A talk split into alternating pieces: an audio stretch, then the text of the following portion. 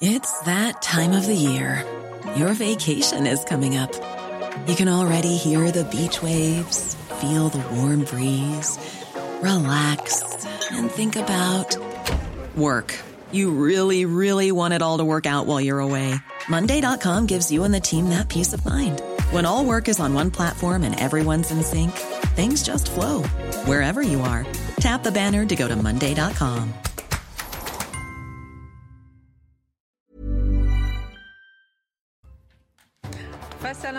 Bonsoir à tous, 19h c'est l'heure et au sommaire ce soir, la liberté de choix du genre doit être inscrite dans la Constitution selon Jean-Luc Mélenchon. Pas à cause du très peu de nombre de personnes concernées, mais à cause de la très grande souffrance du peu de personnes concernées. De la pression de l'ultra-minorité à la déconstruction au bout du bout, de la reconstruction. Mathieu Boccoté analyse en quoi cette déconstruction sexuelle a-t-elle son importance. La construction du mur en Pologne pour empêcher l'arrivée de migrants le long de la frontière avec la Biélorussie commencera en décembre. Du rideau de fer au mur polonais en passant par la ligne Maginot, quel sens pourrait prendre ce mur en Union européenne? Est-ce le mur de la honte ou le mur de l'espoir? L'édito de Mathieu Boccoté.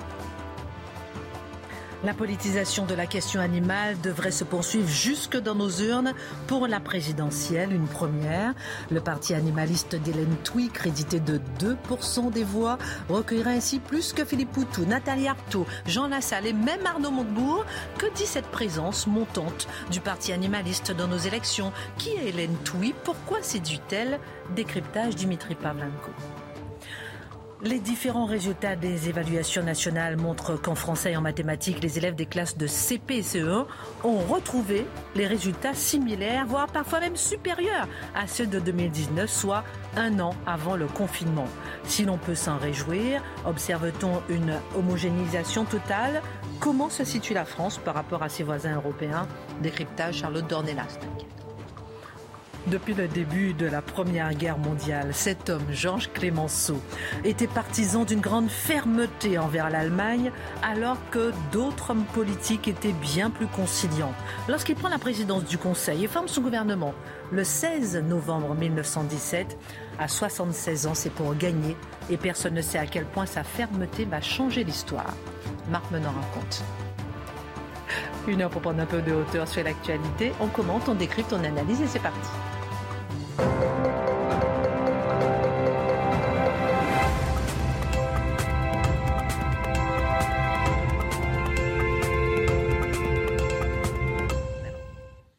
Bienvenue à tous, ravi de vous retrouver. Pourquoi vous avez tous rigolé pendant le sommaire Non, private joke.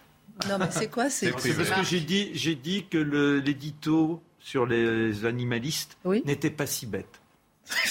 Non, mais- pardon. Oui, c'est Mar- leur Mar- niveau, euh. Marc, pendant que je fais le sommaire pour les téléspectateurs qui nous regardent, vous faites des blagues. Pardon. Non, non, Excusez-moi, Non, mais c'est pour savoir. vous avez le droit, mais. Nous, on je- essaie d'écouter, hein, mais... On essaie d'écouter, on essaie de. J'essaie de faire des petits textes pour vous faire plaisir, pour bien valoriser votre, euh, votre édito. Et, et- Je recommencerai plus. Non, non, non, mais je vous en prie. Si c'est votre intime conviction que vous êtes une femme ou un homme, vous avez le droit de l'affirmer contre la réalité des apparences et de votre corps. À l'Université de Lille, ce sont les propos de Jean-Luc Mélenchon, qui a affirmé qu'il fallait inscrire la liberté de genre dans la Constitution. Faut-il se surprendre d'une telle proposition, Mathieu Bocoté? En effet, il l'a dit. Il l'a dit. Alors, c'est une déclaration alambiquée, étonnante. On voyait Jean-Luc Mélenchon s'adresser aux étudiants et normalement, lui qui est un fougueux tribun, il a toujours l'impression d'avoir 100 000 personnes devant lui l'acclamant pour devenir président. Bon, euh, sur ce coup-là, on le voyait hésitant, pas, pas, pas trop certain de ce qu'il avançait, mais néanmoins, la proposition était là. L'argumentation était alambiquée, mais la proposition était claire si une personne euh, s'identifie comme homme ou comme femme ou ainsi de suite, il doit pouvoir non seulement l'afficher socialement, l'inscrire dans le droit, mais ça doit être garanti par la Constitution, appelons ça un droit à l'autodétermination du genre.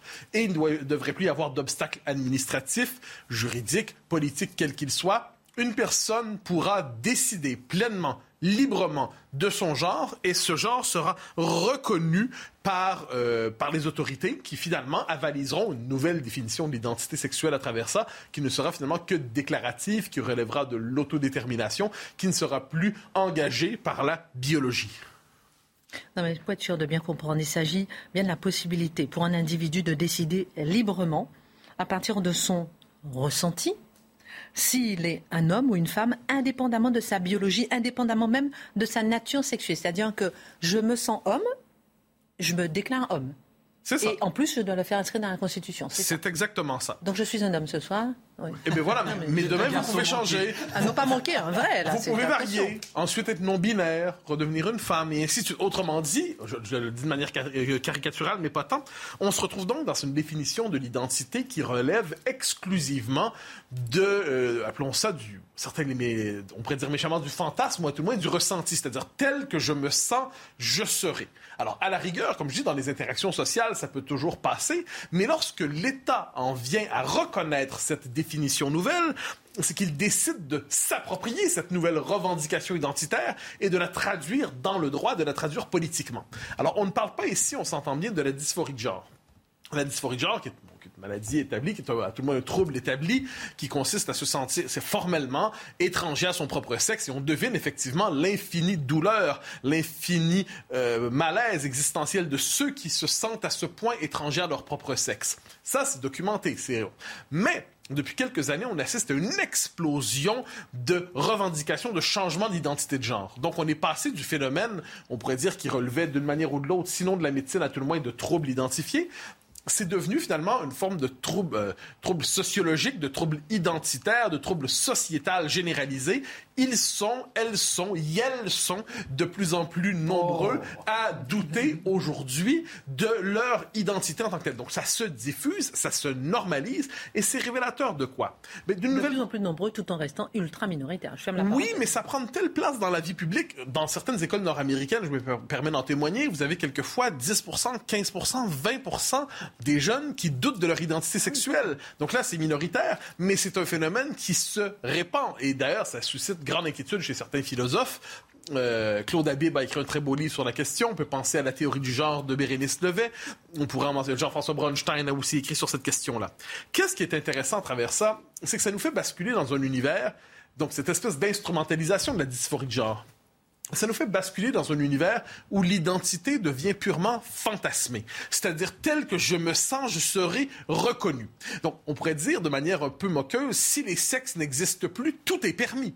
Hein, parce que le sexe, qu'est-ce que c'était? C'était la morsure de la nature sur la culture. C'était la part involontaire de l'existence. L'humanité créée à travers deux sexes et je n'ai pas le loisir, ni le désir, ni la possibilité de changer de sexe. Il y a plusieurs manières de s'approprier le masculin et le féminin au fil des sociétés, au fil des, temps et à la diversité des sociétés, le masculin et le féminin prennent plusieurs visages, les codes du masculin et du féminin évoluent, mais nous n'avons jamais eu jusqu'à tout récemment l'idée d'abolir le masculin et le féminin.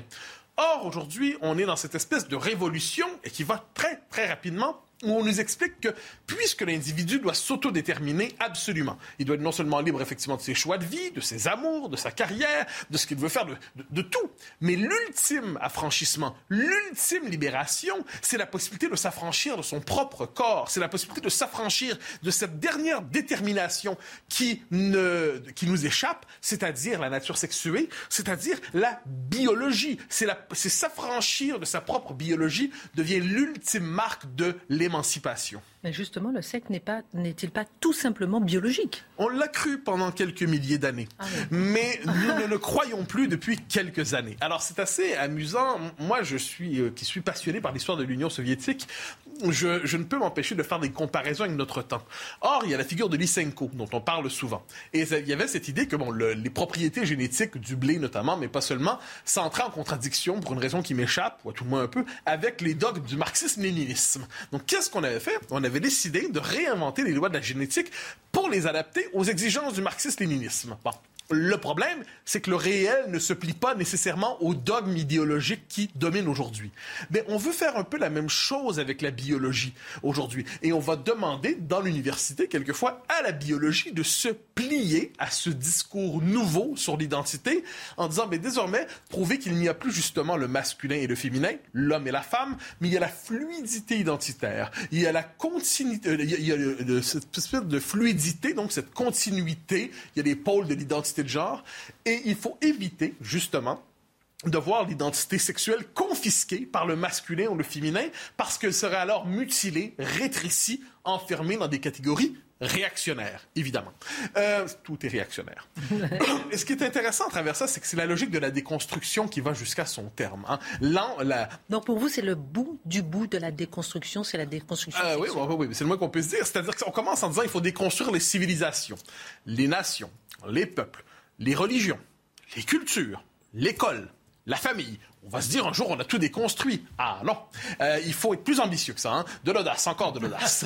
Alors qu'est-ce que c'est dans les, en, dernier instant? C'est que le sexe, une fois qu'on réussit à déconstruire le sexe, une fois qu'on réussit à, déconstruire la nature sexuelle de l'humanité, eh on, on, bascule dans le fantasme de l'indétermination absolue. C'est moi pour moi c'est très religieux tout ça. C'est-à-dire que c'est une recanalisation des énergies religieuses. C'est une vision nouvelle de l'humanité qui émerge. Le fantasme d'un homme auto-engendré, le fantasme d'un homme qui se qui s'autodétermine intégralement et qui se veut à lui-même son propre créateur, qui décide d'abolir la part de la biologie et de la nature en lui pour n'être que le fruit de son désir. De ce point de vue, on est dans l'ubris de la modernité. Et tout ça, ça se confirme dans un vocabulaire nouveau. L'étude du vocabulaire est essentielle pour comprendre la psychologie politique d'une époque. Alors, par exemple, on va utiliser le terme suivant. C'est très, très important. On l'entend beaucoup en Amérique du Nord. On ne parlera plus de la reconnaissance du sexe d'un enfant à la naissance. Hein. L'enfant sort. Oh, il est charmant, c'est un garçon. Ou elle est charmante, c'est une fille. Ah ah, réaction. Désormais, il faut voir les choses autrement. On parlera du sexe assigné à la naissance. Assigné de force par quoi? Par le dispositif hétéropatriarcal hein, qui force, qui nous oblige à assigner une identité de genre à l'enfant, ce qui l'empêcherait de décider par lui-même, arrivé à l'âge de raison, à l'âge adulte, à quel genre il s'identifie. Donc l'enfant naîtrait dans un premier geste autoritaire, il y aurait la marque d'une certaine manière de l'autoritarisme, la marque de la tradition sur lui, on lui imposerait une identité de genre à la naissance. Et ensuite on l'éduquerait avec cette idée qu'il y a des codes pour le masculin, il y a des codes pour le féminin, il faudrait donc déconstruire cela. Mais ce vocabulaire va plus loin. On va parler par exemple, et ça c'est une formule assez euh, qui nous vient de Grande-Bretagne, on ne parlera plus du lait maternel. Non, je l'ai déjà parlé ici, le lait maternel laisse présuppose qu'il y a une forme de lien entre la féminité et la maternité. On va plutôt parler de lait humain. On ne parlera plus par exemple, et ça j'insiste là-dessus, je ne veux pas être euh, grossier, grivois ou malpoli, mais on va parler non plus de, de, femmes, mais de personnes avec une vulve.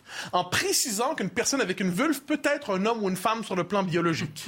Certains pousseront même en disant qu'on on doit envisager la possibilité d'une grossesse par un homme. Hein? Euh, pourquoi? Ben parce qu'avec les changements de les réassignations identitaires, les réassignations sexuelles en dernière instance, une personne qui s'identifie comme un homme peut avoir conservé son utérus, mais en dernière instance, mettre euh, au monde un enfant. Donc il y a toute cette entreprise de redéfinition du vocabulaire pour déconstruire les référents les plus élémentaires qui soient, ceux qui allaient de soi dans l'histoire de l'humanité. Eh bien désormais, on veut les déconstruire les uns après les autres, et c'est une nouvelle conception de l'humanité qui s'impose, et tout cela n'est pas aussi marginal qu'on le croit. Ben, justement, j'allais vous demander, est-ce que c'est pas marginal? Mais ben non, justement pas. C'est-à-dire la rapidité. Parce qu'on a, on a vraiment l'impression que ce que vous dites, c'est, euh, c'est, ce n'est pas, c'est pas, c'est à venir, mais c'est pas encore une vraie réalité. Vous voyez ce que je veux dire Que c'est justement ultra marginal, que ça concerne qu'une petite partie de la société, ou bien qu'un, peut-être qu'un pays, que les, que les Américains. Euh, ben, on se sent pas très concernés. Si vous disiez que la Moldavie, je dirais c'est pas très grave, mais quand c'est que les Américains, il y a des chances que ça atteigne la France ensuite assez rapidement. Ce que l'on voit, c'est que dans tous les pays occidentaux, tous les pays occidentaux, cette révolution est en train d'avancer. On le voit, euh, je dirais, dans l'entreprise privée. Vous savez, on évoque souvent le cas quand les entreprises privées décident de changer leur code de salutation, où on ne dit plus dans le métro de Londres, par exemple, c'est pas privé, euh, on ne dit plus euh, hello, euh, hello ladies and gentlemen, on dit hello everyone, parce que everyone n'est pas marqué sur le plan du genre. Hein, on n'enferme pas les gens dans le masculin et le féminin. Cette idéologie-là pénètre le monde de l'entreprise. Elle pénètre le monde de la publicité. Elle pénètre le langage gouvernemental. Elle pénètre le droit Autrement dit, elle progresse très rapidement. Et si vous la contestez, vous risquez le bannissement social ou une campagne de diffamation publique très forte. Le plus bel exemple de ça, c'est J.K. Rowling, euh, qui a écrit Harry Potter et qui peut avoir, rappelé euh, qu'une femme, on dit pas personne avec une vulve, mais on dit une femme, tout simplement, ou avec personne avec un utérus, on dit une femme, eh bien, elle a été au cœur d'une campagne de diffamation terrible. Quand Boris Johnson, on lui demande est-ce qu'il est légitime de dire que ce sont les femmes qui ont un utérus, mais on le voit, lui, le conservateur, euh, que, ce qu'on dit britannique, se décompose un peu devant ça parce qu'il n'ose pas l'affirmer de peur d'être transphobe. Parce que la transphobie, qui conteste cette évolution idéologique, est accusée de transphobie. Alors, je ne suis pas de ceux qui disent qu'on doit se fermer aux gens qui, ont qui sont frappés par la dysphorie de genre. Évidemment, moi, c'est les sociétés libérales, c'est leur honneur, c'est leur de tendre la main aux situations marginales. Mais le problème, c'est l'instrumentalisation de cette marginalité pour inverser le rapport normatif et faire de la marge la nouvelle norme. Instrumentaliser la situation de personnes en détresse pour finalement transformer toute une génération d'enfants en enfants cobayes qu'on invitera à déconstruire alors qu'ils n'ont jamais demandé ça. On leur invite à déconstruire leur identité sexuelle euh, alors qu'ils ont... Mais la question n'aura même jamais traversé l'esprit. Hein, je redonne cet exemple parce qu'il est fondamental. Un manuel scolaire québécois fait des années 2000, 2008. On se présente au manuel, je suis A, un garçon, B, une fille, C, je ne sais pas encore. Quand on normalise cette question dans les manuels scolaires, ça nous en dit beaucoup. Alors, point final de cette réflexion, je dirais, le drame c'est que je suis persuadé que Jean-Luc Mélenchon, au fond de lui-même, c'est qu'il y a quelque chose d'étonnant dans cette idéologie. Mais sentant le besoin de toujours envoyer des signaux comme quoi il est à gauche, de la gauche, il ne veut surtout pas être pris en défaut de conservatisme, il se plie devant cette révolution idéologique. Nous devrions avoir le droit de la critiquer fermement sans se faire accuser de transphobie. On a l'impression qu'on aime bien finalement l'expression celles et ceux. Seul, seul, c'est encore mieux. Non, mais je veux dire ce, qu'on parle, ce dont on parlait hier, c'est-à-dire qu'on a, on est encore, euh, on, va finir par euh, revendiquer ah cette ah expression. c'est le problème, parce que tellement loin qu'on finit par accepter le début, de, le début, du chemin. Non, mais il y a, y, a, y a, plusieurs choses. Il y a d'abord effectivement la, la, question, vous savez, dans ce, dans cette, euh, de ce mouvement à l'extrême gauche, on a des personnes, Sandrine Rousseau l'avait dit, qui revendiquent le fait de sortir de l'ère de la rationalité. Déjà, ça devrait tous un petit peu nous inquiéter quand même de se dire que tout ce qui est rationnel dont l'intelligence doit être maintenant euh, considérée comme obsolète ou réactionnaire. Et la deuxième chose, en effet, c'est quand même la tentation de l'humanité. C'est cette fameuse phrase "Vous serez comme des dieux". Et là, on comprend qu'on arrive extrêmement loin. Je, mmh. je signe absolument sur cette tentation démurgique qui est une révolte absolument spirituelle. C'est-à-dire, je suis Dieu à la place de Dieu et je me recrée moi-même. Je ne supporte pas l'idée que certaines choses me soient données, imposées par la nature elle-même. Hein. Appelez ça comme vous voulez. Non, mais ce qui est dramatique, c'est qu'il y a une contagion des esprits. On oublie euh, dans la contagion euh, virale depuis deux ans, mais quand on laisse passer une idée, ça permet aux uns et aux autres de la faire germer. C'est cette histoire de cet enfant de 8 ans qui est apparu dans l'émission Quotidien où tout le monde l'a applaudi. Un enfant de 8 ans, c'est quand même oublier les théories de Freud. Freud avait largement traité le sujet en disant, eh bien, quand on est jeune, il y a une sorte d'ambivalence, une sorte de bisexualité, et il faut en tenir compte. Mais de là à admettre qu'un enfant de 10 ans, de par sa sensibilité, parce qu'il va jouer avec des poupées, il se sente une femme et qu'on l'enracine dans ce qui va le placer dans une situation de détérioration intérieure, je trouve ça lamentable, je dirais même abject. C'est immonde. Bah, moi, ce que je trouve incroyable, c'est que la logique euh, déconstructiviste euh, s'applique dans tous les domaines. Et alors là, je vous fais un lancement euh, merveilleux pour le sujet que je vais faire sur les animalistes, parce que vous allez voir, c'est exactement la même logique. Oui. oui, je vous donnerai le dernier. Ah, c'est fini, d'accord. non, parce que moi j'ai beaucoup de questions, mais on va, on va. Parce que moi je me dis par exemple, ma remarque c'est que Jean-Luc Mélenchon, c'est fini, les bas salaires, la gauche de Ruffin, c'est fini. Maintenant c'est la gauche euh, du genre. C'est-à-dire c'est intéressant de voir ce virage. Et puis autre point, euh, euh, il faudra, il y a bien des souffrances bien plus importantes avec un nombre bien plus important qui mériterait peut-être d'être dans la Constitution. Peut-être un enfant qui meurt sous les coups de ses parents tous les cinq jours, etc. Au lieu de la de, de ce choix de genre. Mais en fait, La Constitution n'a pas vocation à héberger toutes ces revendications. mais, justement, justement, je suis en train de dire que si pour la liberté de choix de gens, la Constitution a vocation à être hébergée, imaginons pour les réalités de souffrance de, de millions euh, euh, de personnes, d'enfants, etc. Mais il y a un changement, il y a un, il y a un changement dans l'histoire de la gauche à travers ça. C'est-à-dire la gauche a largué depuis un bon moment ce qu'on pourrait appeler des classes populaires, des catégories populaires, parce qu'elle les trouvait trop conservatrices. Si on s'intéresse aux années 60, on voit il y a une forme de désenchantement à gauche. Le peuple n'est pas à la hauteur de la révolution. Il est à dédaigner parce qu'il est trop conservateur. Et là, il va pas, le passage vers les minorités commence. Mais quand vous êtes en quête toujours des nouvelles minorités, vous devez toujours trouver la minorité la plus minoritaire qui soit parce que ça permet de renouveler sans cesse le processus révolutionnaire. Et c'est à ce moment qu'il y a une instrumentalisation de la question des trans pour la, la, mettre au service de cette logique de déconstruction. Et on en arrivera même aux animaux qui seront eux aussi instrumentalisés, et ainsi de suite. Donc la logique de la déconstruction est toujours, je peux me permettre un dernier mot, en négligeant les intérêts des personnes dont on parle réellement et qui n'ont pas envie de se faire instrumentaliser ainsi. C'est la victoire du ressenti sur l'intelligence. Alors on va voir effectivement si on mettra les animaux dans la Constitution, je veux dire, à, ce rythme-là. mais, mais, mais l'homme n'est plus qu'un animal pour certains, déjà, n'est plus qu'un animal parmi d'autres. Donc il faut que l'animal ait les mêmes droits c'est pas votre émission à vous tout seul. Bah, chacun a sa petite chronique, vous savez. chacun a sa chronique. Maintenant, c'est sa chronique. Ben, ben, très bien. On peut Donne l'autorisation.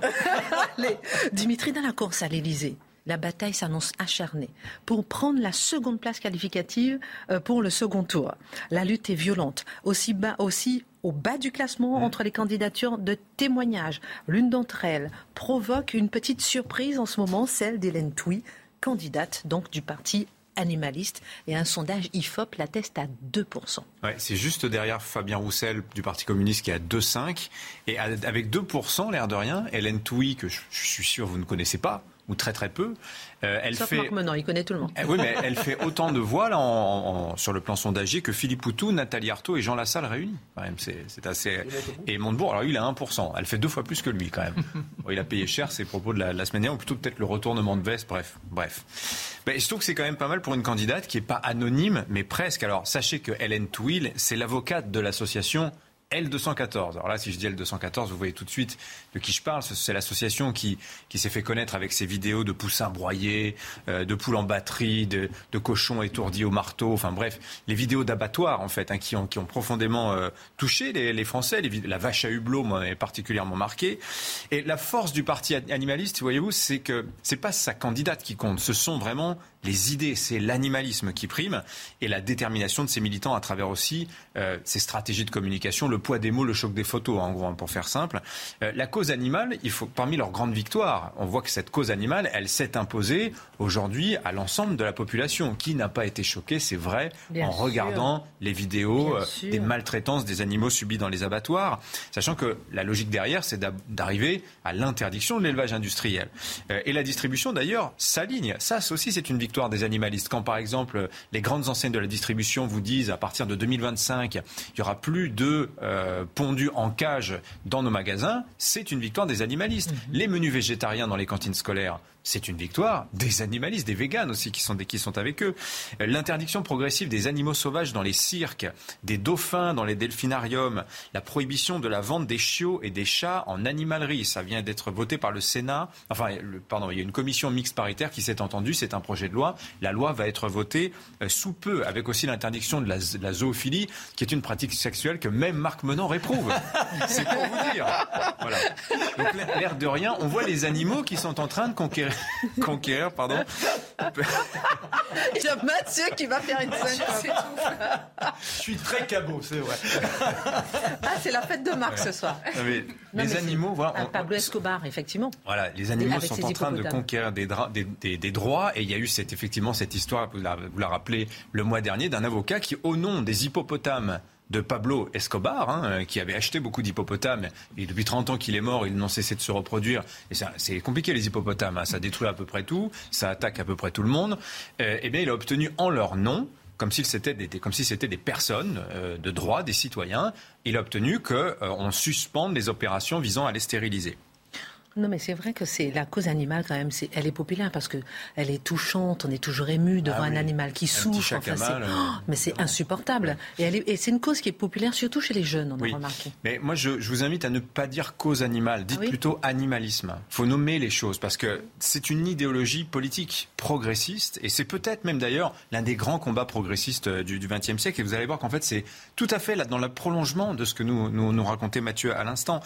Il y a donc il y a des penseurs, il y a un lexique aussi, et il y a des objectifs. Alors le lexique, par exemple, l'animaliste défend les droits des animaux non humains pas des animaux, les animaux non humains. L'humain est un animal comme les autres, seulement euh, il s'arroge plus de droits que la moyenne. C'est ça qu'il faut comprendre. Il y a une remise à niveau général, si vous voulez, dans le discours animaliste sur le plan des espèces. Et d'ailleurs, l'antispéciste, lui, conteste cette idée d'une hiérarchie des espèces. Euh, les animaux, dont le discours animaliste, sont dotés, comme les humains, de sentience. La sentience, qu'est-ce que c'est? Ben, C'est la capacité à ressentir des émotions et surtout à, considérer que ce qui lui arrive lui importe. Voyez, c'est plus que simplement de la sensibilité à la douleur. C'est qu'il y a, y, a, une, identité de l'animal quelque part, qui n'est pas verbalisée, mais qu'il faut prendre en considération comme telle. Il y a des welfaristes, ça vient de welfare, le bien-être en anglais. Le welfariste se bat pour améliorer les conditions d'exploitation des animaux. Si vous voulez, c'est un peu le centriste de la cause animaliste. Quant à la, en revanche, vous avez les abolitionnistes qui, eux, veulent éradiquer l'exploitation. Donc vous voyez, il y a cette contestation de la biologie euh, comme monopole du discours sur les animaux. Il y a aussi, c'est comme s'il fallait parler des animaux en termes de sociologie. C'est exactement ce que racontait Mathieu à propos de la sexualité, exactement la même logique plaquée. D'ailleurs, il y a deux éléments là sur le plan des objectifs et des méthodes qui ne sont pas anodins du tout. C'est que Hélène Touy, elle est avocate. Donc il y, a, quand même, on sent que dans l'animalisme, il y a cette idée qu'il faut avancer sur le terrain du droit. Il y a qu'à lire le programme du parti animaliste. Vous allez voir, c'est une vaste entreprise juridique et législative. Je vous fais pas la liste, mais réellement, c'est cela. D'ailleurs, plus modéré que ce que l'on pourrait croire. Euh, mais vous allez voir, c'est intéressant. Il y a des points euh, par la loi, par la Constitution, tout un tas de... Tout est prêt. Hein. il n'y a plus qu'à appuyer sur le bouton. Et les animalistes croient d'ailleurs beaucoup à l'Europe pourquoi croit-il à l'Europe? Bah, Parce que Bruxelles, pour faire simple, est moins viandarde que Paris. Le lobby de la viande, le lobby des chasseurs est beaucoup moins puissant à Bruxelles qu'il ne l'est euh, à Paris. Et je rappelle qu'aux dernières élections européennes, les animalistes, ils ont attiré 500 000 voix sur leur nom, sur, leur, sur leurs idées, euh, en France. Hein. Et le but ultime, c'est quoi? Bah, C'est d'obtenir pour les animaux le statut de personne physique avec une citoyenneté politique. Non mais vous entendez ce que je dis? Avec une citoyenneté politique. Donc si, on pousse le raisonnement à l'absurde... C'est marqué dans son programme? Alors non, Hélène Touy ah ne dit pas cela. Mais par contre, quand vous lisez les penseurs animalistes, c'est ce qu'ils disent. Il y en a, il y a, tout le. Donc derrière, hein. derrière, tout va. Derrière Hélène Touy, il y a tout ça. En fait. Oui, voilà. Vous avez des gens comme Donna Haraway, enfin bref, des penseurs que je vous invite à, regarder. Euh, de là, leur accorder le droit de vote à ces animaux, peut-être pas. Mais en revanche, si vous accordez la citoyenneté politique aux animaux, ça veut dire que ça va faire beaucoup de monde qui vont se sentir le droit de parler en leur nom. Hein, de défendre la cause animale, mais cette, cette fois-ci devant les tribunaux, par exemple. Donc, par exemple, on peut imaginer l'interdiction de la chasse, l'interdiction de la pêche, de l'élevage, puisque à ce moment-là, abattre un animal devient un meurtre, et vous êtes passible d'une peine de prison potentiellement, si on pousse le raisonnement à l'absurde. Hein. Et euh, d'ailleurs, je trouve très intéressant, c'est que dans le discours d'Hélène Touy, ça, elle le dit, c'est ce qu'elle a dit lors de sa déclaration de candidature. Elle parle de l'insécurité à combattre pour les animaux l'insécurité à combattre, c'est avant tout celle des sangliers et des lapins le dimanche matin. Vous voyez? Donc il y a cette logique du primat de l'animal non humain sur l'être humain. Euh, et donc il y, a, là une libération à conquérir, si vous voulez, comme il y en a une pour les esclaves, comme il y en a une pour les femmes. La cause animale, ce sera donc, je vous le dis, un des grands combats progressistes. Alors c'est un peu la version intello, mais sachez qu'aujourd'hui, vous avez des formations en droit animalier dans plusieurs universités, à Rennes 2, vous avez ça à Toulon, vous avez ça à Limoges, euh, dans la version donc euh, juridique, mais il y a aussi la, version militante qu'on a vue un peu plus dure. Et là, je vous renvoie aux attaques de boucherie qu'on a connu hein, depuis deux ans. Ça s'est un petit peu calmé, mais ça n'a pas disparu. Hein. Euh, dernière question. Euh, justement, on a failli avoir un ministre. Euh, des droits des animaux, hein, je crois, au dernier remaniement. Je ferme la parenthèse. Un peu comme pour l'écologie, on voit des candidats mmh. de... Ça fait partie du programme d'Hélène Touy, un, ministre... Ah oui, mais je crois que ça a failli se faire. Ça a failli se faire. Donc un peu comme pour l'écologie, on voit des candidats de tous les bords intégrer la cause animale et, leur programme. Ben oui, bah forcément, 500 000 voix, il y a deux ans, hein. donc ça a sans doute progressé. Tout le monde regarde, forcément. Emmanuel Macron, quand il va en Haute-Saône, dans un refuge au début du mois d'octobre, vous avez compris la carte postale, c'est quand même très clair. Quand il envoie des photos de lui avec son chien Nemo, marqué comme ça, c'est, on, peut trouver que ça un petit peu gentillet. Oh, il aime les animaux, ça doit être un bon gars. Mais oui, mais non, mais il y a plus que ça derrière. Évidemment, il y a, ça, va plus loin que ça. Jean-Luc Mélenchon qui se prononce contre l'élevage intensif, euh, Marion, euh, Marine Le Pen, pardon, qui fait pas mystère de son grand amour pour les chats et de sa détestation des souffrances animales, à commencer par l'abattage rituel islamique. Euh, Florian Philippot dit exactement la même chose. Les Verts prônent la réintroduction du loup. C'est tout un panel, si vous voulez, d'idées, de gradations dans l'animalisme qui s'exprime là. Et en fait, ce qui est intéressant, c'est qu'on voit qu'il y a un arbitrage qui est en train de se faire. Il faut choisir son camp. C'est les animalistes ou c'est les chasseurs. Hein, voyez, et, c'est dit, les animalistes qui est intéressant, dans les personnalités que je vous ai cités, vous voyez qu'ils roulent un peu tout terrain extrême gauche, extrême droite, centriste. Euh, les chasseurs, c'est en revanche beaucoup plus marqué à droite. Je note, très intéressant, c'est que Willy, Schren, président de la Fédération des chasseurs, je ne sais pas si vous avez vu, ce week-end, il a fait une offre de service. Il a dit les fédérations de chasseurs peuvent tout à fait devenir des auxiliaires de police rurale hein, pour lutter contre l'insécurité. Comme si il détectait, je ne suis pas dans sa tête, hein, mais je me pose la question que sur le terrain animalier, ils se sont déjà, déjà pratiquement battus et qu'il faut trouver de nouveaux alliés peut-être auprès des élus locaux. Très intéressant. Mathieu, votre regard c'est une tendance qui se développe depuis longtemps. Il y a un philosophe anglo-canadien, en fait, Will Kimlicka, mais qui est très important dans le monde anglo-américain, qui avait écrit en 2011, si je ne me trompe pas, Zoopolis. Mm. Zoopolis. C'est intéressant. Le propre de la police chez les Grecs, c'est le lieu où se rassemblent les hommes, hein, l'être humain.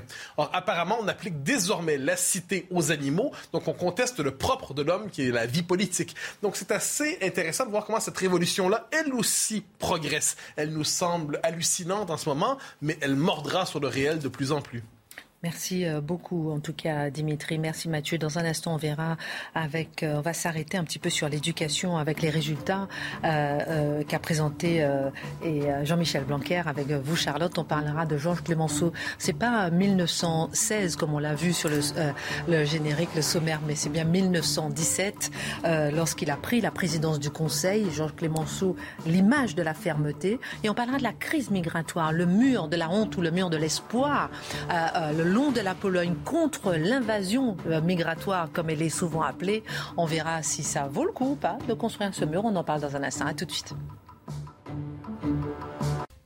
Retour sur le plateau de Face à l'info avec Marc Menon. Toujours bavard ce soir, mais dans un instant, nous Vous cherchez? Oui, absolument, je vous cherche.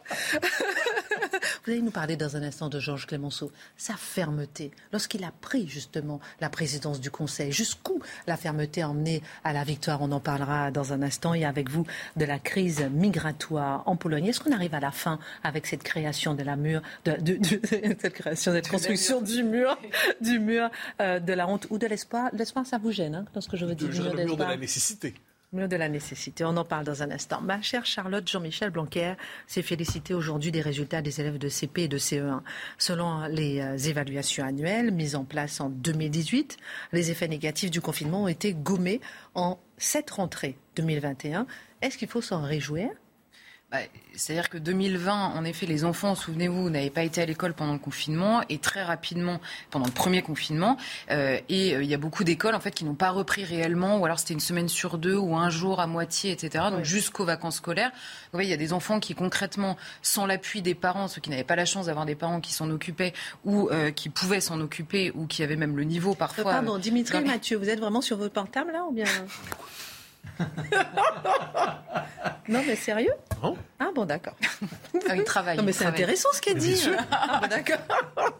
Excusez-moi, Charlotte. Euh, je suis un peu dissipée aussi. Et donc, il y avait, il y avait un, gros euh, vide, on va dire, dans, le, dans l'enseignement de ces enfants-là. Donc, le, les évaluations qui ont été mises en place en 2018, qui se font à chaque rentrée, étaient évidemment désastreuses en 2020. Donc, cette année, le ministre, c'est son métier, euh, s'enorgueillit de résultats qui sont bons, c'est-à-dire en fait meilleurs qu'en 2020, Dieu merci, et qui reviennent au niveau de 2019. C'est ça. Le problème, c'est euh, de se poser la question du niveau de 2019, malheureusement. Euh, alors, c'est pas, c'est pas tellement Jean-Michel Blanquer, en l'occurrence, que j'attaque personnellement, ni les mesures qu'il a prises, parce que malheureusement, le problème est infiniment plus profond. D'abord, parfois dans la forme. Hein, il y a des choses que Jean-Michel Blanquer a mises en place qui sont bonnes, d'autres qui sont beaucoup moins bonnes. Euh, pour ne pas laisser le dédoublement des classes en CP, alors ça n'est pas partout, hein, c'est dans les zones prioritaires, c'est évidemment une bonne chose. Il se félicite de résultats positifs, c'est évident. Vous avez moins d'élèves, donc beaucoup plus d'attention, beaucoup plus de suivi. Il y a de bons résultats. Euh, une autre réforme qui peut être beaucoup plus contestée, c'est la réforme du baccalauréat, qui en gros casse un peu le thermomètre, euh, qui permettait d'avoir un niveau un peu national et qui relativise le coût des résultats. On reviendra sur l'histoire du bac. Euh, donc simplement pour faire un petit point euh, sur les résultats, il faut quand même se contenter de peu, si je puis dire. En CP, par exemple, parce que le test, il faut rentrer dans le détail, on teste des choses euh, quand même. Est-ce que 1 plus 1, ça fait 2 Bon, c'est bon, vous avez le niveau du CP, c'est quasiment ça. Hein. La reconnaissance des lettres en CP. Non mais on teste la reconnaissance des lettres en CP, des lettres. Hein. Ah, donc on a 64% de maîtrise. Champagne. On ah l'apprend en maternelle, mais en début de maternelle, tous les enfants euh, ne reconnaissent pas les. Non, non, mais c'est ça. Mais ce que je veux dire, c'est que notre, notre exigence est faible quand même. Donc la reconnaissance des lettres, 64% de maîtrise. On n'y est pas encore. Donc la comparaison des nombres, on progresse un peu. Mais alors, nous notons, on a baissé un tout petit peu, c'est 0,5%, mais quand même, euh, dans la compréhension d'une phrase lue par l'enseignant. Au secours. Hein. Voilà, donc, euh, donc euh, bon voilà, on teste des choses extrêmement faibles et on se contente de petits curseurs qui montent d'un demi-point, euh, d'un demi-point. Je pense. Et alors, ce qui est marrant, c'est que en CP ça va mieux et en CE1 euh, il y a des choses qui vont moins bien et surtout l'écart se creuse entre les zones. Alors on nous dit le niveau social. Alors oui, le niveau social joue évidemment. Euh, le niveau socioculturel, notamment des parents et du suivi qu'ils peuvent apporter à l'extrascolaire, on va dire, de leurs enfants, le travail à la maison, le travail pendant les vacances, le travail, la lecture pendant le week-end, c'est une certitude. Il y a aussi la question de l'environnement culturel de l'enfant. Forcément, les progrès pendant deux mois de vacances scolaires sur le français pour un enfant qui est dans une famille dans laquelle on ne parle pas français, c'est beaucoup plus compliqué. Donc on on appelle tout ça euh, niveau social, comme ça ça évite de rentrer dans le détail, euh, qui peut être gênant. Et là, pour la question des problèmes qui s'aggravent en CE1, vous savez, un tout petit problème en CP, c'est sur une base. Donc forcément, ça s'aggrave en CE1. On le constate. Et le ministre accuse les vacances scolaires, parce que c'est très long, les vacances scolaires. Alors, euh, il y a des générations entières qui s'en sont sorties parfaitement, mais là, c'est les vacances scolaires qui posent problème. Alors, on pourrait tout simplement inciter sur le fait qu'en effet, se contenter d'un niveau avec de, grosses faiblesses sur des petites choses en CP, forcément, l'écart se creuse et on arrive à ce chiffre complètement incroyable parce que l'évaluation touche aussi les sixièmes. Alors en REP+, donc vous savez, ces zones prioritaires, on a 35 des, 35% des élèves qui arrivent au niveau attendu en lecture. 35%. 33% des élèves qui sont au niveau du CE2. On parle des élèves qui sont arrivés en sixième. Et 31% qui sont encore d'un niveau inférieur au CE2, en sixième mais c'est pas grave, ils passent les classes et on retrouve tout ça au bac. Et alors là, tenez-vous bien, les chiffres de la journée défense et citoyenneté, vous savez, organisée à la place du service militaire quasiment, publiés en 2020, donc on touche des, des enfants qui sont devenus majeurs. 22% des jeunes majeurs en France ont de lourdes difficultés en lecture. Comprenez, ils ne savent pas lire, en fait. Donc, ça veut dire que c'est... Bah, Enfin, je veux dire, savent pas lire du tout, c'est beaucoup. Non, mais lourde difficulté en lecture, ça veut dire une lecture qui n'est pas du tout fluide. En fait, moi, ce que je dénonce, c'est pas simplement, il y a des enfants qui savent pas lire, c'est simplement le mensonge initiale. C'est-à-dire que comme on ne veut pas traiter le problème, on ne veut plus de redoublement, on ne veut pas de notes, on ne veut pas d'évaluation, on ne veut pas évaluer le niveau parce que ça casse l'égalité, eh ben, on poursuit de petites lacunes en petites lacunes qui deviennent de grosses lacunes. Et quand on a 22% qui ont de lourdes difficultés en, lecture, c'est un mensonge fait à l'élève lui-même. Comment se débrouiller, comment devenir un adulte sans savoir lire en fait correctement même si c'est correctement donc euh, voilà donc c'est une comment dire une joie en demi-teinte je dirais on commente ici, euh, Charlotte, une comparaison intérieur avec un système d'évaluation nationale, mais par rapport au reste du monde, justement. Comment ça se passe? Oui, alors là, c'est très rapide. On en parle très souvent. Euh, la France dégringole dans tous les classements internationaux, parce qu'évidemment, c'est une manière quand même de se situer euh, qui est peut-être plus euh, intéressante que des évaluations faites en France par rapport à la France, et en plus par un ministre qui a évidemment des résultats à défendre. Alors, c'est le fameux classement PISA, vous savez, qui classe tout le monde. Alors, on est entre le 20 et le 26e rang. Ça ne bouge pas depuis 2009. Formidable. Euh, donc là, on note que c'est un des systèmes les plus inégalitaires dans le monde, forcément. Hein. Si vous n'avez aucune exigence, bah, ceux qui ont des parents qui suivent s'en sortent beaucoup mieux que ceux qui n'ont pas les parents qui suivent. L'école servait justement à aider en particulier ceux dont les parents ne servaient pas, mais comme on ne veut plus faire euh, comme on veut plus dire que certains enfants ont besoin de plus travailler que d'autres, eh ben, on abandonne ceux qui avaient besoin de plus travailler. Ensuite, les maths, c'est encore pire que tout le reste. Euh, les élèves, en gros, du niveau CM1, CM2 sont tout simplement les derniers en Europe. Simplement un chiffre. On mesure dans ces classements internationaux les élèves qui ont un niveau jugé avancé. C'est-à-dire les très bons élèves, on pourrait dire. Il y a 2% des collégiens en France. La moyenne, c'est 11% en Europe. Et à Singapour, c'est 50% des élèves qui sont considérés à l'international d'un niveau avancé. 50%, 2%. Donc on ne va pas tenir la distance très longtemps. Alors, Charlotte, on s'inquiète souvent, mais est-ce qu'on sait encore à quoi sert l'école?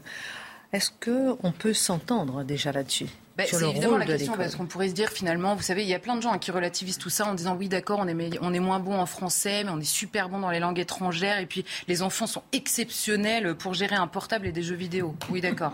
Donc on est obligé. Non mais c'est vrai, hein, c'est relativisé en permanence avec ça. Je rigole pas du tout. C'est une réponse que j'ai entendue beaucoup. Donc ils savent faire d'autres choses et c'est formidable. Donc on en vient à se poser la question finalement à quoi sert l'école? Alors j'ai retrouvé une phrase de Jacques Julliard qui est, tristement euh, génial, je trouve. Il avait écrit un jour que si l'école n'existait pas, malheureusement, on n'inventerait plus. Et cette phrase est géniale parce qu'elle est vraie, malheureusement. Et en gros, c'est le problème de la révolution à l'école qui a été une catastrophe. D'abord, pourquoi est-ce que l'école est, est, utile? Parce que c'est le lieu de la transmission des savoirs. C'est tout ce qu'on disait hier sur la nécessité de la langue pour acquérir une pensée, la nécessité de pouvoir penser. C'est simplement que un esprit nu c'est-à-dire l'esprit d'un enfant qui arrive à l'école, si on ne le forme pas, si on ne lui donne pas tous les, les, outils, à la fois de la langue, mais aussi de l'histoire. Vous savez, l'histoire, c'est aussi se frotter à des intelligences qui sont euh, dans des milieux différents, à des époques différentes, qui ont réagi différemment, et ça permet de forger une intelligence. C'est le meilleur moyen de se prévaloir contre l'endoctrinement. Donc c'est le meilleur moyen d'être libre en fait. Donc ça c'est la première chose. Ensuite la deuxième chose, vous savez, c'est euh, euh, Payon, qui avait été ministre de l'Éducation, qui avait dit l'école sert à arracher les enfants à leur déterminisme familiaux, historique, etc. Non, l'école, elle sert à arracher, si on veut reprendre le mot, un enfant à lui-même. C'est-à-dire ce, ce comment dire, réussir justement en frottant son intelligence à, remettre en question ce que lui-même peut penser pour le, pour le renforcer. C'est pas l'arracher à sa famille ou à son histoire ou à sa culture. C'est au contraire lui permettre de se l'approprier librement, encore une fois, de se limiter. Et en fait, il y a, y a un mot qu'on utilise souvent sur le terrain de l'immigration qui est celui de l'assimilation. En fait, l'école sert à assimiler tous les enfants d'un pays au pays lui-même. S'assimiler, comment est-ce qu'on s'assimile quand on parle des étrangers? Par l'imitation.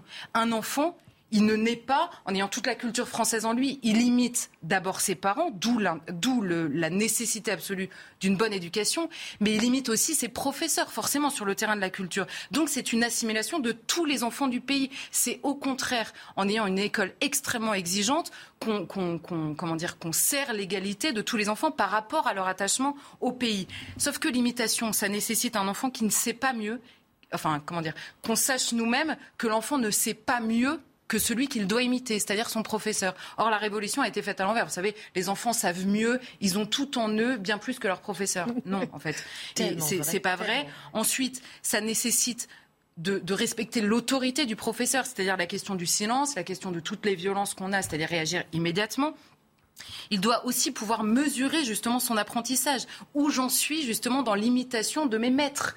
Donc c'est la question des notes, du refus des notes, du refus euh, euh, tout simple, enfin la question de l'égalitarisme hein, pour faire simple. Et ensuite, pour imiter correctement, il faut travailler, répéter, répéter, répéter. Et c'est toute la question des méthodes. Et vous voyez aujourd'hui que Jean-Michel Blanquer, par exemple, quand il parle de méthodes syllabiques, les pédagogistes, comme on les appelle, disent mais c'est insupportable, c'est extrêmement répétitif. Enfin, pour y arriver, il faut répéter. C'est la base de la pédagogie, euh, nous a-t-on dit pendant de très nombreuses années. Donc il faut simplement, euh, je pense, repartir par là et, en fait se dire que oui, on en est à un point de se demander à quoi sert l'école et il faut y répondre extrêmement clairement. Un petit tour de table. Dimitri, Mathieu, Marc. J'ai beaucoup aimé la fin, c'était super. Mais juste un, un, petit point de détail, c'était sur, sur les classements PISA. On a toujours cette image d'une France qui, qui tombe dans les classements depuis 30... Bon, je voudrais juste dire une chose, c'est que PISA, ça fait que 20 ans. Mmh. Qu'il y a 20 ans, il y avait 20, 25 à 30 pays qui étaient testés. La France était au bas du premier quart. Et aujourd'hui, sur 80 pays testés, la France est en haut du deuxième quart. Donc c'est pas non plus le grand décrochage. Et il faut voir aussi que PISA est en partie truqué enfin troqué, c'est-à-dire que on, a, fait une dérogation notamment. fait pizza ou bien Non non mais j'ai travaillé dessus et, j'ai découvert ça que euh, notamment la Chine qui caracole en tête. Euh, mhm. Quand on dit la Chine est en tête, non, c'est pas la Chine, c'est quatre villes en gros, c'est Shanghai, voilà, c'est les grandes villes chinoises. il y a une dérogation chinoise qui fait surperformer la Chine dans les résultats de PISA. Si vous testiez tout le pays, il serait beaucoup moins haut. Donc voilà, il faut quand même relativiser, pondérer. Vous êtes d'accord avec ce, constat de déclassement Non mais je pense que dans l'école, la France a d'énormes progrès à faire, mais cette image d'une France qui dégringole par rapport à la concurrence internationale, elle est en partie fausse.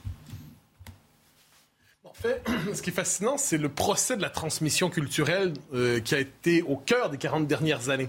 Parce que la culture ne méritait plus d'être admirée. C'est-à-dire, puisque les grandes œuvres, il ne fallait plus les admirer, il fallait les déconstruire pour voir quels, quels préjugés ils relayaient d'une manière ou de l'autre. Donc, il fallait relire Aristote, il fallait relire Platon, il fallait relire Proust pour voir de quelle manière ils reconduisaient les structures de domination. Donc, c'est l'inversion du rapport à la culture et moi, j'aime citer une phrase magnifique d'Alain Finkielkraut qui nous dit euh, On ne pense pas par soi-même de soi-même. C'est par le détour des œuvres et de la culture qu'on apprend à penser par soi-même. Si on décide de n'avoir pour soi-même que ses opinions et on se méfie des œuvres et on ne sait plus admirer et on ne sait plus reconnaître le génie de la transmission culturelle, on se condamne à la bêtise en se croyant très intelligent. Qui est responsable?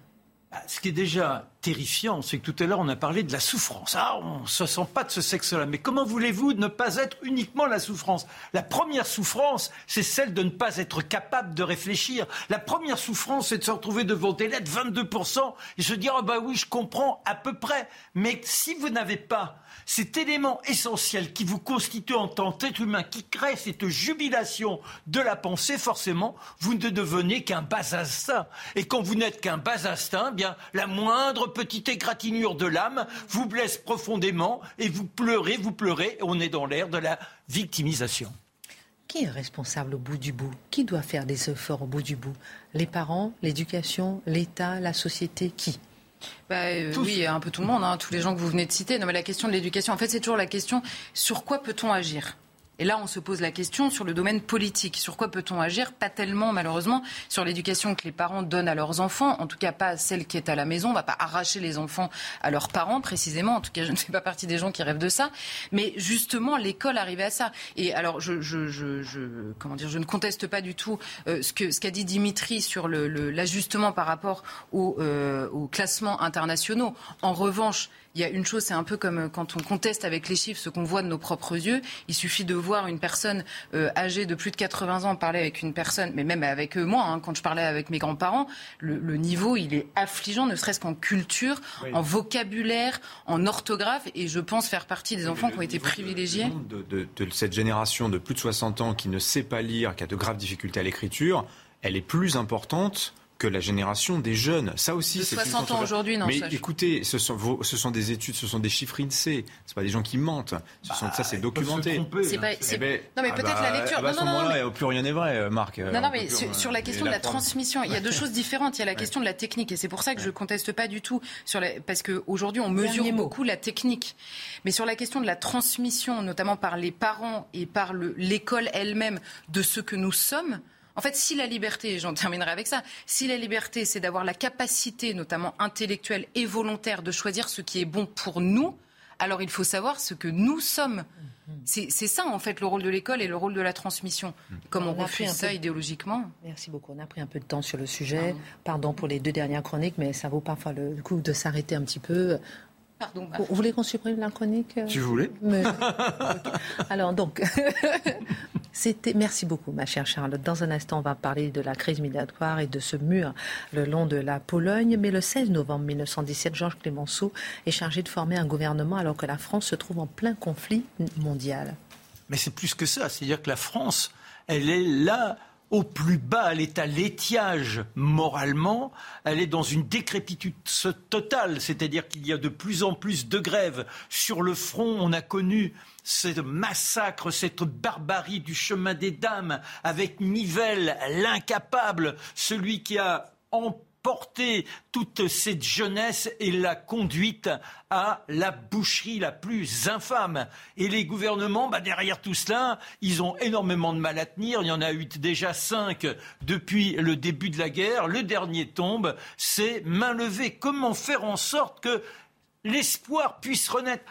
Sur le front, vous avez les mutineries, c'est-à-dire ces gens qui sont partis avec un enthousiasme invraisemblable, qu'ils se disaient la France sera vainqueur, la France retrouvera l'Alsace, la Lorraine. Et on était là avec une vaillance, avec un désir de donner jusqu'à sa vie. Eh bien, on a cessé tellement on les a placés dans des situations inadmissibles on a cessé de vouloir se battre, on s'est mutiné. Il y a eu 544 condamnations à mort pour mutinerie et 49 qui ont été exécutées. Il y a des désertions. Vous voyez dans quel état on est. Ce qui fait que Poincaré, ne supporte pas Clémenceau, les deux sont dans une haine totale.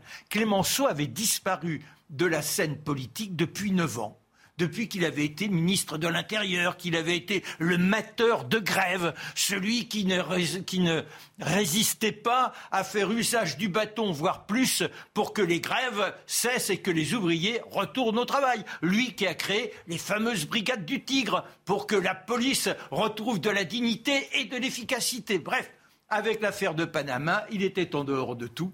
Et là, soudain, Poincaré dit, il n'y a que lui il n'y a que lui pour pouvoir recréer une sorte de cohérence au niveau national. Il sent qu'il y a une popularité de cet homme qui s'est toujours affiché comme patriote, alors qu'on fléchissait, qu'on se disait mais le pacifisme, non, lui dit il faut se battre, la guerre, la guerre. Et lorsqu'il se retrouve condamné, si je puis dire, à l'appeler, il fait presque profil bas. Il dirait, il dit même je vous avertirai de toutes les informations que je posséderai. Je ferai en sorte que vous puissiez vous comporter en toute indépendance.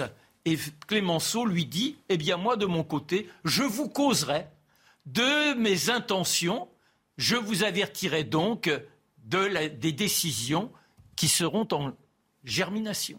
Et là, il se présente devant les députés et le voilà parti en disant il est maintenant impossible que nous restions dans les trahisons, les demi-trahisons. Tout cela, il nous faut nous relever. La guerre, à l'intérieur, la guerre, partout, je ferai la guerre, il nous faut vaincre. Vous avez imaginé ce discours dans cette, dans cette France délabrée, c'est l'enthousiasme, il n'y a que 62 députés pour voter contre lui. Et là, ce qui est extraordinaire, c'est qu'il prend tout de suite les mesures pour ces pauvres gaillards qui sont là à ne plus croire en l'avenir et même pas au présent. Il dit il faut qu'ils aient des rations de dignité. Il fait en sorte que l'on envoie du miel, des confitures, qu'ils aient les petits, les petits éléments qui vous font croire que derrière le peuple ne vous a pas laissé seul face aux Allemands. Et le voilà, il ne se contente pas de ça. Il fait armer, si je puis dire, un train spécial pendant son temps de ministère plus du tiers de son temps sera sur le front. Il a 75 ans. Il tient plus debout. Il a lui-même dit à, Poincaré, vous savez, je pourrais pas déjeuner avec vous. Ne croyez pas que c'est un affront et que ce soit mal interprété. J'ai du sucre. Je dois subir un régime sévère le midi. Il se soustrait des ripailles pour se contenter d'un œuf et le voilà sur le front. Dans le train spécial de nuit, parce qu'on la peur de l'aviation. Ensuite, on monte dans des tacos, dans des routes embourbées et de la marche. La marche dans la glaise, sous la neige, pour aller dire à ces poilus, je suis avec vous. Je suis un soldat parmi vous. Il les touchera tellement. Ils retrouveront là une telle sensation de nationalisme, de patriotisme, qu'ils lui offriront, juste à la fin de la guerre, un bouquet de fleurs bouquet de fleurs qu'il conservera et qu'il demandera qu'il soit placé sur son cercueil. S'il y a trois mots pour définir Clémenceau Le courage, la capacité à être seul et de dire vive la France. Une France gagnante, une France de dignité, une France de liberté, mais la liberté se conquiert. Merci beaucoup, mon cher Marc. Le mur en Pologne sera construit le long de la frontière dès le mois prochain. Et le président Loukachenko a affirmé aujourd'hui ne pas vouloir que la crise des migrants se transforme en confrontation. Il entend même renvoyer chez eux les migrants qu'il a fait venir dans son pays. Si la crise n'est pas terminée, il semble que nous entrons dans une phase de désescalade. Vous allez nous dire si c'est oui ou si c'est vrai ou faux, est-ce qu'on peut commencer à retenir quand même quelques leçons de cette séquence qui est quand même assez forte, qui a commencé depuis l'été? Oui, alors je dirais la première d'entre elles, on en a parlé à quelques reprises ici, mais je crois qu'il faut y revenir. C'est qu'évidemment, les migrations aujourd'hui, les, migrations sont nombreuses, elles ne se réduisent pas à un caractère organisé par les États, mais nous avons pris conscience, je crois, pour une première fois, dans l'espace public, que l'immigration serve aussi de technique de déstabilisation, presque de technique de guerre par certains États. On a parlé donc de la Biélorussie, on a souvent parlé de la Turquie.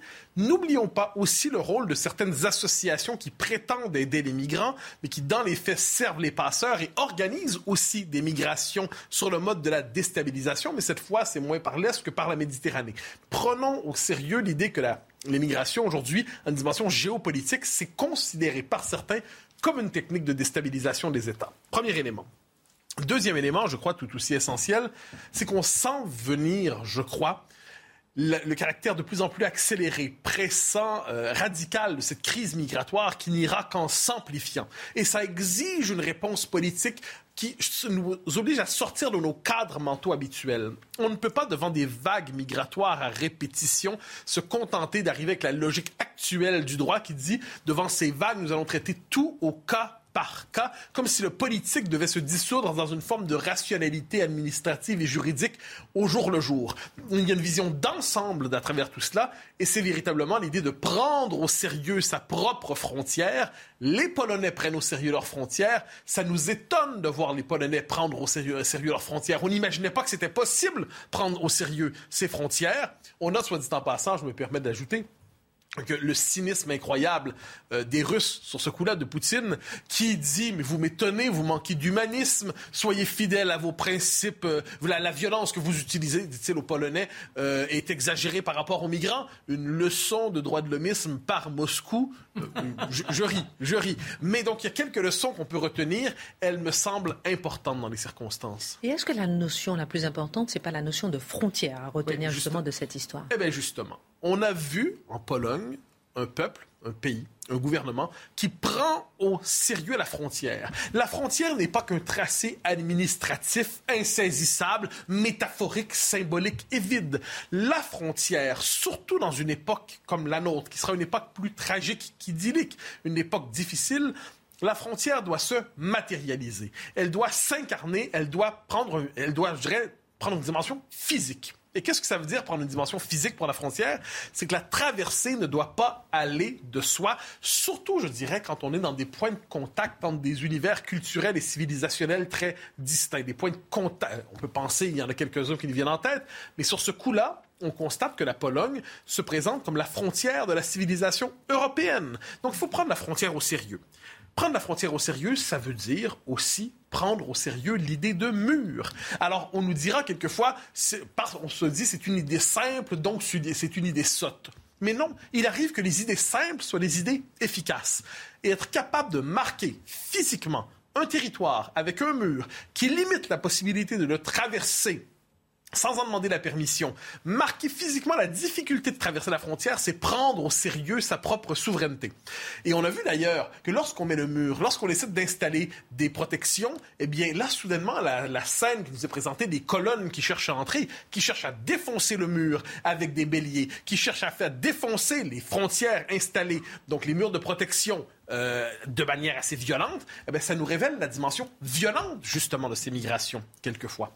Mais, mais, mais, la gauche ne serait pas elle-même si elle ne s'opposait pas au bon sens. Et ce que l'on voit, c'est qu'une partie significative de la gauche se scandalise devant le mur, le mur polonais qui viendra en disant Ah, c'est scandaleux, c'est inacceptable, on ne peut pas rajouter des murs en ce monde. Comment peut-on ajouter des murs? Et là, on mobilise la mémoire du XXe siècle comme si le mur était nécessairement toxique et dangereux.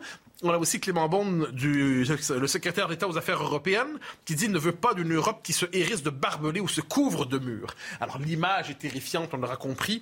Le mur, le mur, le mur, il faut... Vous, ne comprenez pas ça, vous, comme ça, par exemple, cette notion négative, péjorative du mur Ah ben, il y a deux manières de penser le mur. Hmm. Moi, à ma maison, il y a des murs. Et c'est la maison, ce sont les murs du propriétaire qui est maître en sa demeure. Et ensuite, je peux ouvrir la porte, je peux la fermer, selon les circonstances. Ce sont des murs qui protègent. Le mur protège d'abord et avant tout. Le mur délimite. Le mur marque l'espace où s'étend mon pouvoir, ma souveraineté et où elle s'arrête. Évidemment, il y a l'autre image du mur. C'est le mur de la prison. C'est le mur qui empêche les, euh, gens de sortir. C'est le mur qui étouffe. C'est le mur qui véritablement je dirais, emprisonne à grande échelle une famille, mais plus largement un peuple. Et l'histoire du 20e siècle nous a évidemment laissé l'image terrible du mur de Berlin, par exemple, qui était le véritable mur de la honte. C'est un mur terrible parce que ça enfermait les Berlinois, en fait, ça enfermait, que dis les, les Allemands de l'Est, les gens d'Allemagne de l'Est, chez eux. Ils n'avaient pas le droit de traverser. Mhm. La liberté ne leur était pas permise. Mais on ne parle pas du même mur lorsqu'on enferme un peuple que lorsqu'on veut le protéger pour être capable de lui permettre d'assurer sa souveraineté. Et on peut penser à d'autres murs plus récents. Euh, le mur de Trump. Alors, je sais, dire Trump, c'est mauvais. Trump égale méchant. Mais une fois que c'est dit... on y pense tout de suite. On y pense. Mais sachant... sachant de son mur. Ben oui, mais sachant qu'il y a la question des migrations massives qui viennent d'Amérique du Sud et surtout d'Amérique centrale. Ce sont des colonnes qui remontent, qui remontent, qui remontent. À un moment donné, les Américains disent qu'il faut prendre au sérieux la protection de notre territoire. Et on présente ça comme une idée, encore une fois, sotte et dangereuse. Dans les faits, il s'agit simplement de faire respecter sa souveraineté. Alors, je dirais une chose de la, manière très simple. Le mur de Varsovie, s'il vient, ne sera pas une reproduction du mur de Berlin. C'est un mur qui aura une toute autre fonction, une fonction de protection et non pas d'enfermement. Un mur pour protéger les peuples et non pas un mur pour enfermer un peuple en lui-même. Dernière question, sommes-nous condamnés à ce retour des murs? Je crois, nous entrons dans une époque tragique. C'est-à-dire, il y a eu une période un peu étrange, des années 90 à 2001, euh, peut-être un peu plus loin, celle de la mondialisation heureuse, d'une époque pensée sous le signe des flux, une époque pensée sous le signe du... un monde qui se réconcilierait sous le signe du commerce et du droit, un monde qui se dépolitiserait, un monde qui ne serait plus fait d'une diversité de peuples, mais de populations interchangeables, un monde où une humanité nouvelle émergerait dans les métropoles, tout ça sous le signe d'une forme de multiculturalisme fécond. Ah ben c'est pas comme ça que ça s'est passé. Et le monde tel qu'il se présente à nous aujourd'hui, c'est un monde plus tragique, un monde plus violent quelquefois. C'est un monde où la fonction protectrice du politique revient. Le politique ne doit pas rééduquer les peuples pour les, les obliger, les apprendre à aimer absolument le culte de la diversité. Ah, c'est un peu ça. Depuis 20, depuis 20 ans, le politique disait, vous n'êtes pas heureux devant le multiculturalisme, l'immigration massive, eh bien, on va vous rééduquer. Hein, et si vous n'êtes pas d'accord, on va vous traiter de raciste et de populiste. Vous devez être rééduqué pour embrasser le monde qui vient. Eh bien, on renoue avec la fonction protectrice du politique. La possibilité pour chaque peuple de défendre ses frontières, la possibilité pour chaque peuple de défendre son identité, la possibilité aussi d'éviter ces grandes masses qui risquent de venir et qui viendront d'autant plus que les frontières ne seront plus protégées. C'est ça qu'on oublie quelquefois, c'est si les frontières ne sont pas protégées, c'est encore plus tentant de vouloir les traverser. Alors de ce point de vue, ce mur ne sera pas le contraire de l'humanisme, ce sera la condition d'une souveraineté qui peut être accueillante, mais qui doit d'abord être souveraineté. Merci euh, beaucoup Mathieu Boccoté pour cette euh, signification des différents murs et du mur peut-être euh, de la honte ou de l'espoir De la nécessité. Merci beaucoup. Excellente suite de programme sur CNews. À demain 19h. Hey, it's Danny Pellegrino from Everything Iconic. Ready to upgrade your style game without blowing your budget? Check out Quince. They've got all the good stuff, shirts and polos, activewear and fine leather goods all at 50 to 80% less than other high-end brands. And the best part? They're all about safe, ethical, and responsible manufacturing. Get that luxury vibe without the luxury price tag. Hit up quince.com slash upgrade for free shipping and 365-day returns on your next order. That's quince.com slash upgrade.